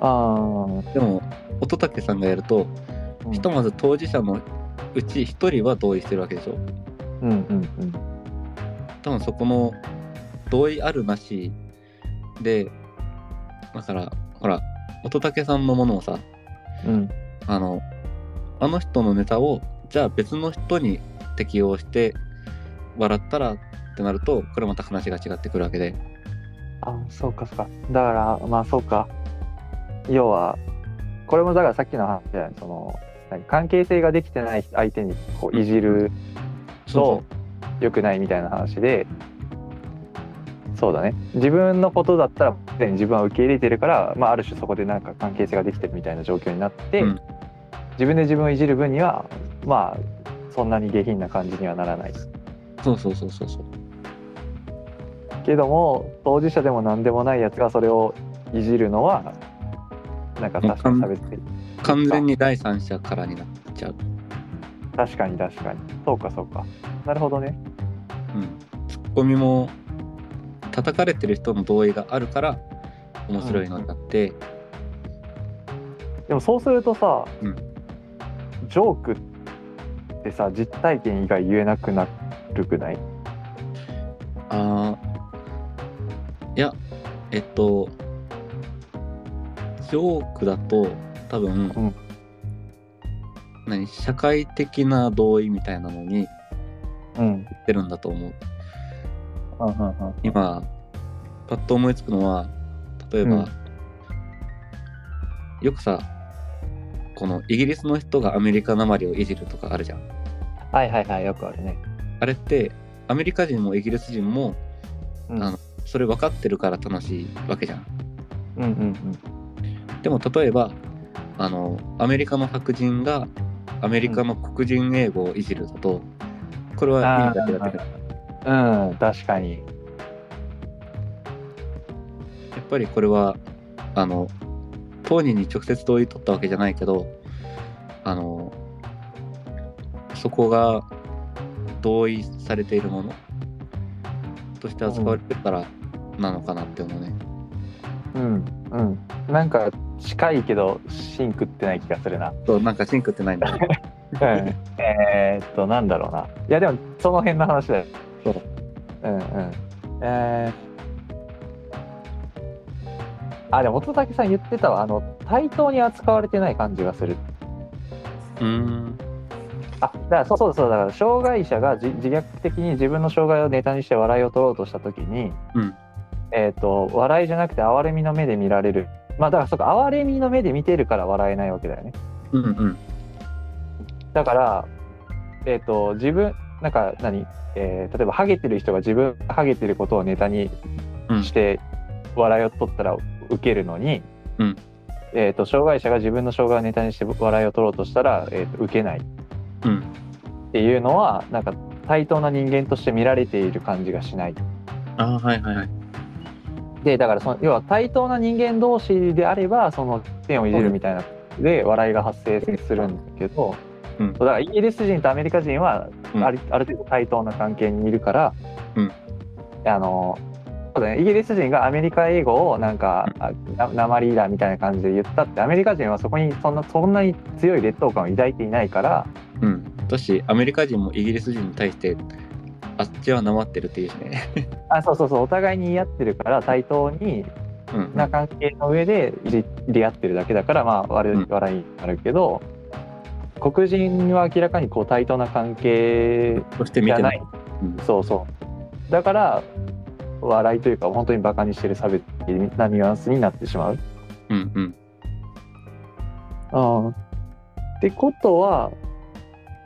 だからそうかその対等じゃない状況でいじるのは良くないんだけれどもうん目指すべきはいじったら笑いになるような関係性そうね。うんうんうん。いじって笑いになる関係性を目指すといいのか。うん、けどうんそこに至ってない時にいじるとこれはいじめ的なことになってしまう。うんうんうん。あ、そうだね。あの、学校内でもさ、うん、結局、やってる側は対等だと思ってるから、はいはいはいはいはい。対等だと思ってて、あの、ちょっと強めのツッコミだったりとかして、うんあの、面白がるけど、うん、やられてる側は、何、器用な人とかは、こっちが弱ってるから、うんこう反論していいものにも反論せずに、うんこういじめの構図になっちゃうそうだね。おそうするとつながってくるな。そうすると僕が、あのから主張している、えー傷つかないいえっ、となんだ傷つけない配慮も必要だけれども傷つかないえっ、とことも必要だよねっていうえ今今の話からつながったのそれ要はうんその、なんだろう例えばいじってる側は対等だと思っていじるわけじゃんかうんうんだから別に見下してないし差別してないんだよ相手のことうんけども相手が受け取る側がすごくひ卑屈なやつで、うんあ俺のことバカにしてるんだって思ったらあのなんかいじめ的になってしまうんだけど、うんじゃあこの時このいじめって誰が作ったのって卑屈なやつじゃないえーいや卑屈なのはコントロールできないけどそれをいじるのはコントロールできるえでもその対等な他の人間と同じように、えー普段対等な人間とししているコミュニケーションと同じように君を対等な同じ人間だと見ているから、まあ、同じようにいじるっていうのかああなるほどねと他の人に同じように接してた場合うんあ条件を考えるとそうなるのかまあ、もちろんちょっと場合にはよると思うけどねその うんいやそれははい配慮が足りないよっていう場合ももちろんあると思うけどうんでもなんか全部がぜなんかすごいネットではさこう、うんえー発言する側のそう言葉は人を傷つけるんだから発言側が配慮しろみたいな風潮だけど、うんうんうん俺全部が全部そうだとは思ってなくて、あそれはそううんいやそそれはなんかすごく曲解して自ら傷つきに行ってないみたいなあ、そっかそっか。当たり屋をどうするかって話だよね。そうそうそうそうそうそあなるほどね。うそうだからなんか傷つかない努力もうん。もちろん傷つけない配慮も必要だけど傷つかない努力も必要だよねとは思うんだよね。いや今ね、ちょっと話がずれたなって思ったのが、うんネット上とか、あの、パブリックな場だと、うんあの、話してる人と、こう、聞く聞く人傷つく人が、と、向き合ってない。あそうだね。だから、言ってる側は、傷つく人に言ってるわけじゃないし、うんで傷つく側が勝手に来てあのあ傷つくに来てる、はいこれはあのどっちもどっち側からもコントロールができることじゃんうんうんうんでも一方的にこう、まあ、強気な人というか普通の人が卑屈な人のところに来てやる、うんうんあの受け手側はコントロールできないうんからそこはちょっと違うなって思った話がうんうんうんまあそれでちょっとじゃあ具体例を出すんだけど、うんえーこれはまあまあ今いる人になら言ってもいいけどちょっとあん まりちょっとちょっと生々しい具体例になってしまうんだけど、はいはいあの、まあ、なんかピンときた方がいてもちょっとあまり口には出さないでほしいんですが、はい。あのまあなんかねえっとこうリアリティの配信で、うんうん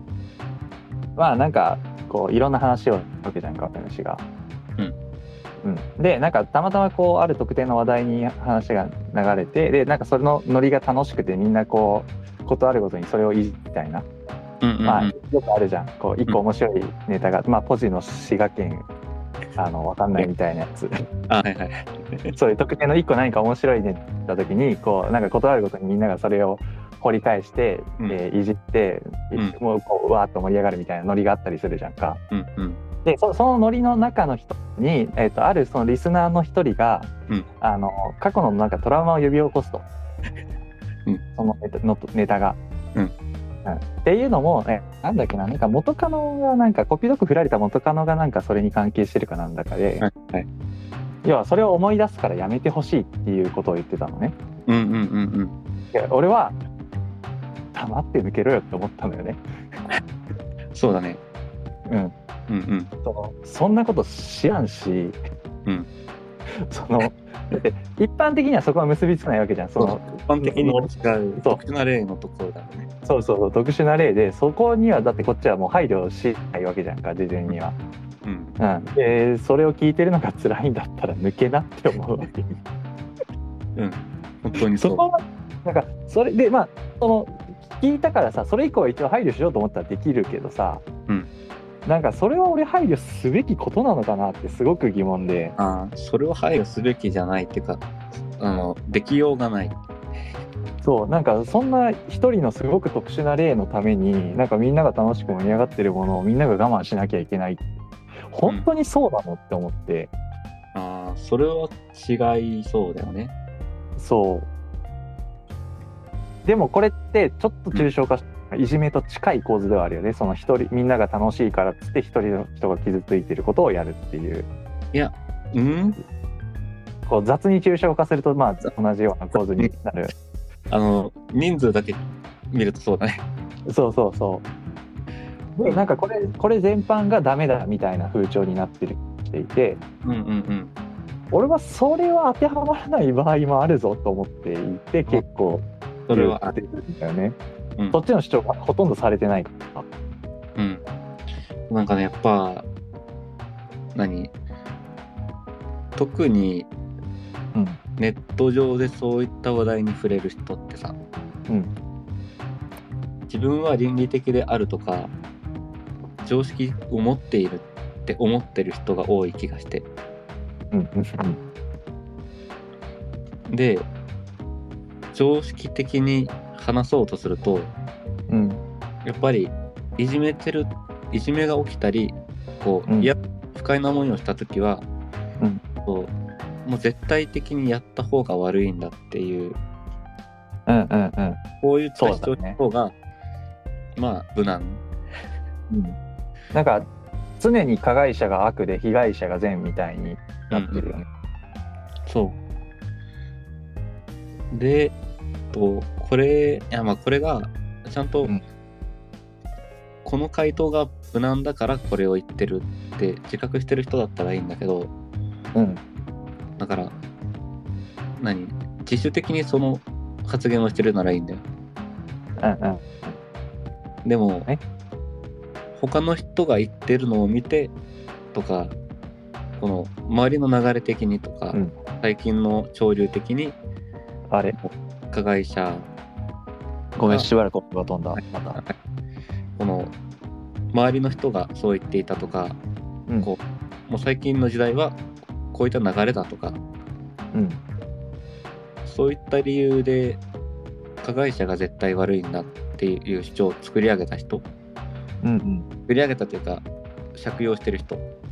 うんはすごい危険だなと思そうだねう。うん、うん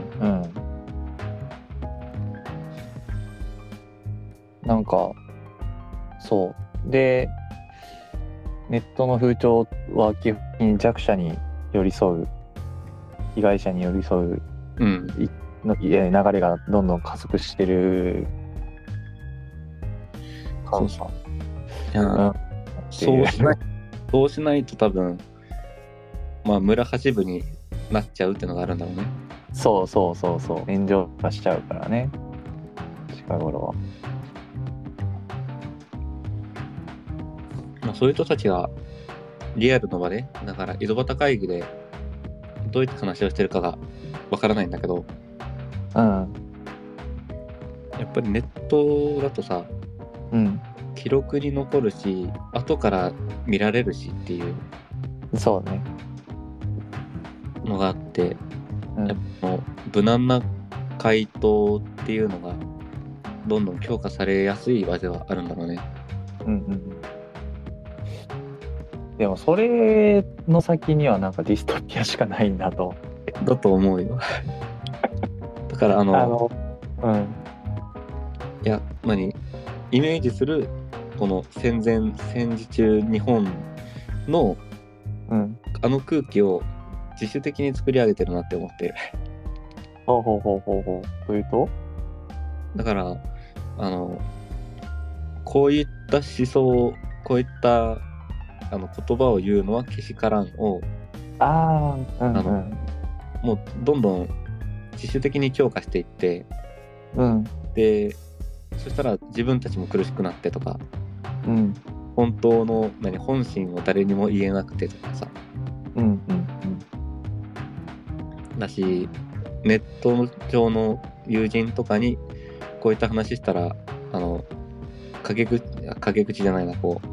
うどこかで漏らされるかもしれないとかさうん。うん。うん。っていうふうに何言論弾圧みたいなことをうん。自主的にやってる感じがするね。そうね。そうね。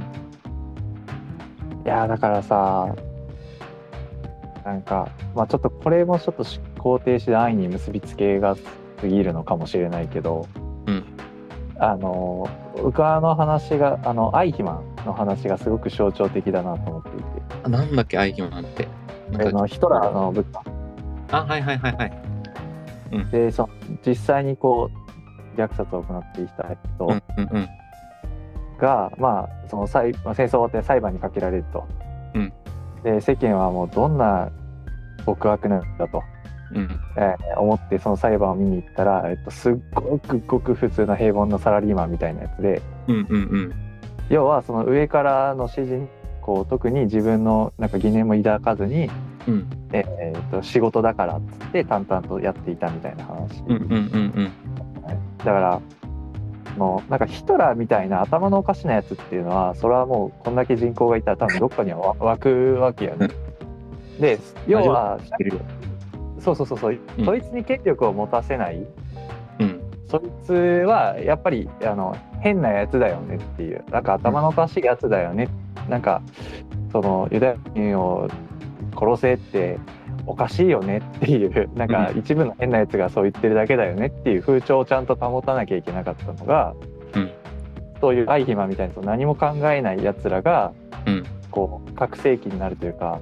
うんうんうんあの日和見金みたいな感じ日和見でそのなんか適当にな近い方につくみたいな、うんことをするとなんか一部の頭のおかしいやつ何も権力を持ってない頭のおかしいやつだったはずのやつがすごくこう力力を持った時代の流れを作ったりとかはいはいはいはい。っていうことをしていくわけで。だから諸悪の根源はだから僕はそのだからバカが嫌いだとかってすごくよく言うのはこういうところにも結構紐づいててうんうん。悪を作り出してるのは思考停止してるやつらだろうってめっちゃ思ってるのよね。ああ。えでもそれってさうん逆にあのトップが変わればうん善にもなるわけでしょうんだからこれはもう独特するみたいなもんで、うん頭がどうかだから使う人がどうかでうんやっぱり悪を作り出してるのはこの親玉なんじゃないって思うんだけどえでもさあの湧くわけよそんな外れみたいなやつは絶対にあはいはいはいどっかには湧くしうんでじゃあそいつらが外れ値として的確に処理されていれば問題が起こらないんだけどはいはいはい外れ値がなぜかこう力を持ってしまううんうんうんっていうところが問題かなって思っているあはいはいはいはいだからちゃんとこういい人がトップに立てるような何かそういう、えー評価軸であったりとか、まあ、みんなが吟味する、うんして選ぶみたいな土壌があればそうはならないだろうと思うんだけど、そうね社会的な動物としてこう生き残るなら全体がどうかだもんね。うん。こう、悪人がなくなればいいんだとかじゃなくて。そう悪人は湧く湧くの、それうはん。仕方ないんで。え、待って、でもさ、なんで悪人は枠で、あの、片付けられるのに、バカは枠で片付けられないの。それは数の話だね。悪人自体は数が少ないから、うんあの実際そんなに犯罪を犯すとかまで行く人ってそんなに多くないじゃんか。うんうん。でそういう人たちも実際こうよくよく見たらなんか発達障害があったりとかなんか親に虐待を受けてたりとか、まあいろいろちょっとなんか多少確かにそういうふうになってしまったんだっていうのが分かる背景があったりするわけじゃんか。うん。まあじゃあそれはそれを潰していきましょうねっていう話だと思うその虐待をなくしていきましょうねとかあるいはその発達障害にもその適切な教育とかであの非行に走ったりしないようにしましょうねっていうなんかまあ対策はいくらでも取れるんだけど、まだそっちの方がコントロールできると。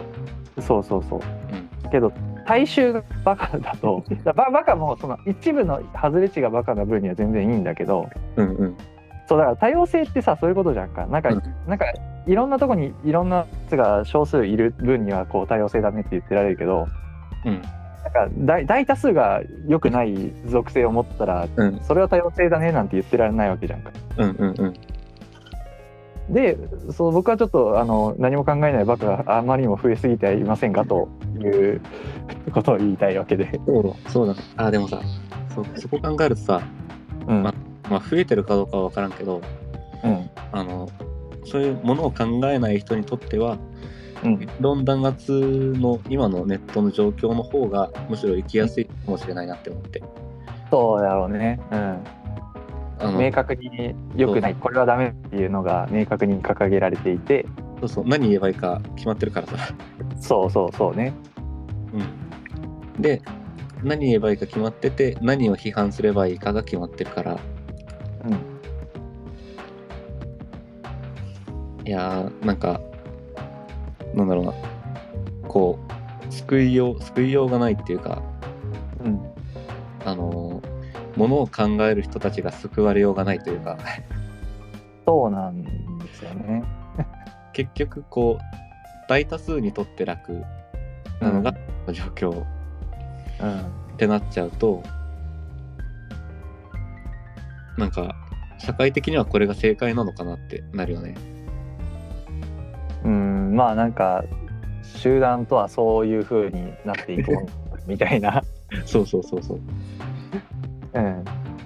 傾向ではあると思うだけどでもさそうするとさ俺民主主義を見直す必要があると思うんだよねよもはや機能しないわけじゃんか、うんうんうん。要はその多数のバカをこうヒトラーみたいにうまく洗脳するやつが現れたらさ簡単うに少数少数の意見をあの多数のとして通すことができるようになるわけでさあなんであのヒトラーの時代があって今まで尾を引いてるのにうんそれを生んだ民主主義が全く見直されないんだろうと思うよね。いやそうそうそうなんかなんかさみんなこう盲目的に民主主義だとかさ、まあ、安倍さんの事件の時とかもなんか、民主主義を守るとかさなんかすごく盲目的に掲げてるけどさうん、いやひひとあのあのあの時当時のドイツは民主主義国家でしたけどっていう。そうそうそうそう。適正なね選挙の結果選ばれてますけ どそう今のロシアを生んだのは共産主義だし